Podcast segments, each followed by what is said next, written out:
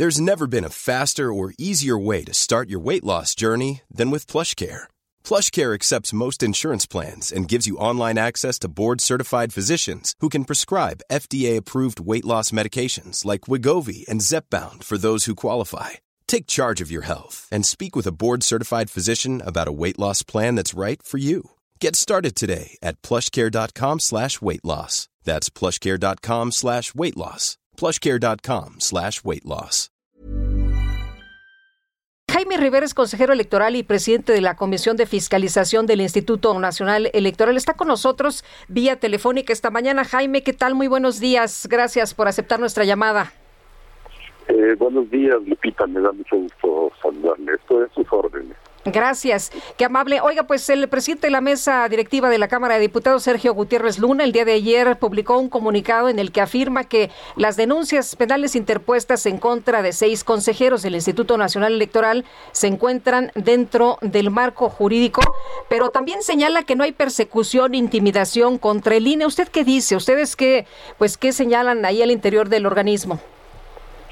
Esas denuncias penales por una decisión que tomó por mayoría el Consejo General del INE, no tiene ningún sustento jurídico, tampoco tiene precedentes en la historia democrática de México. Y el, el presidente de la Cámara de Diputados, el promotor por cuenta propia de esta acción, debería explicar cuáles son eh, exactamente los el, los referentes jurídicos para eh, que pudieran justificar una acción como esa, que tiene más bien el cariz de una intimidación, de una eh, un intento de vulnerar la autonomía del INE, de con amenazas lo que los consejeros y consejeras, con base en la ley y nuestro criterio para cada caso específico, votamos y argumentamos y lo hacemos de manera pública, de tal manera que eh, es una es una acción, repito, sin precedentes y que es muy preocupante porque pretendería eh, que una fuerza política, en este caso la mayoría en la Cámara de Diputados, por boca de su presidente, eh, determine lo que eh, les gusta o no de las decisiones del INE, pero por una vía penal. Cuando nuestro diseño constitucional establece que eh, las decisiones del INE se pueden recurrir ante el Tribunal Electoral del Poder Judicial de la Federación.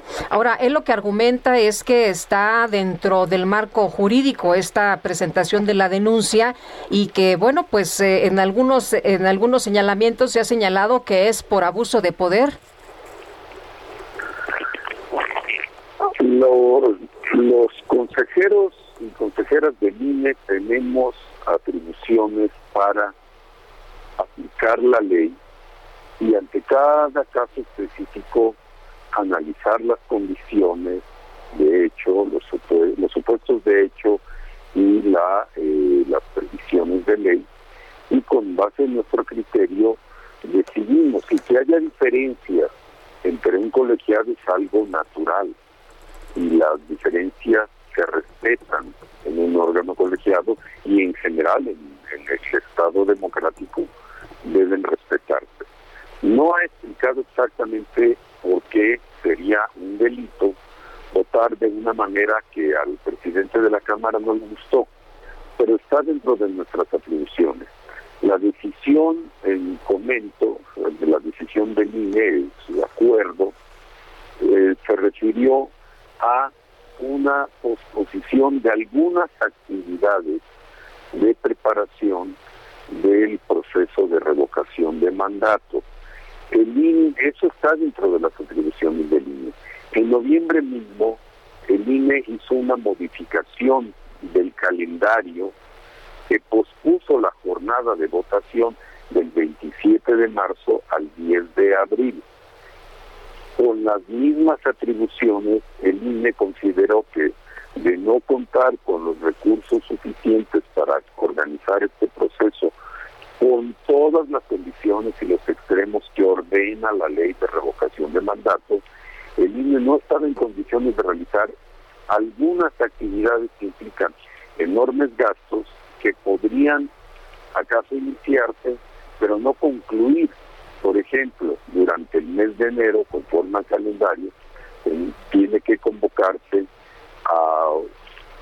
según eh, eh, nuestros lineamientos, a 32 mil capacitadores eh, electorales que visitarían a 12 millones de, de ciudadanos en sus domicilios para invitarlos a participar como funcionarios de casilla.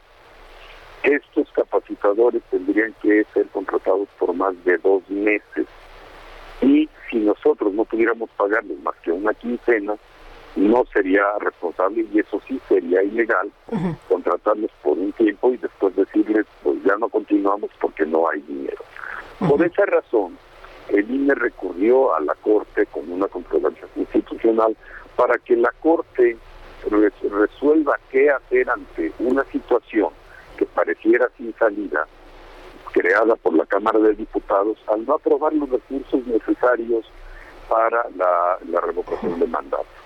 Eh, consejero, ¿qué, dice usted a, estas eh, pues eh, observaciones que se hacen en el sentido de que el INE sí puede hacer eh, la consulta, que el INE sí tiene los recursos suficientes y que es más, en algún momento determinado, en lugar de instalar las 160 mil casillas que ordena la ley, pudieran instalar menos? ¿Esto es factible? ¿Esto se puede hacer como, como alguien está pensando que, pues total, si no son 160 mil, sean menos, si no son estos eh, capacitadores que usted nos está señalando, 32 mil, sean menos, que todo sea distinto. ¿Esto, ¿Esto se puede?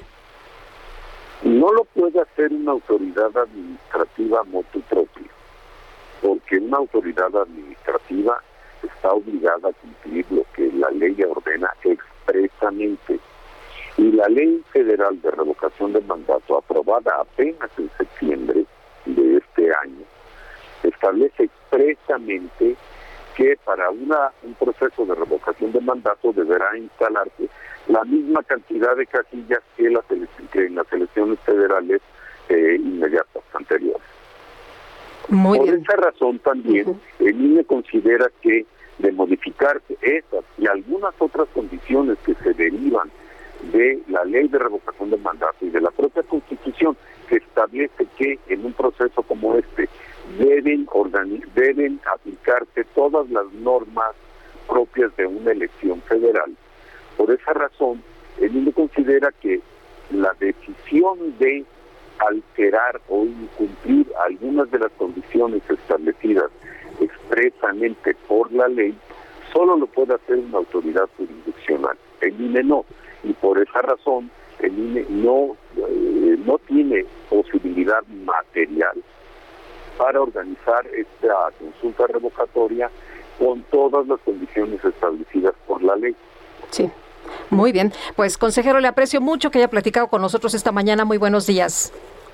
Buenos días, el agradecido señor. Hasta luego, Jaime Rivera, consejero electoral y presidente, por cierto, de la Comisión de Fiscalización del INE.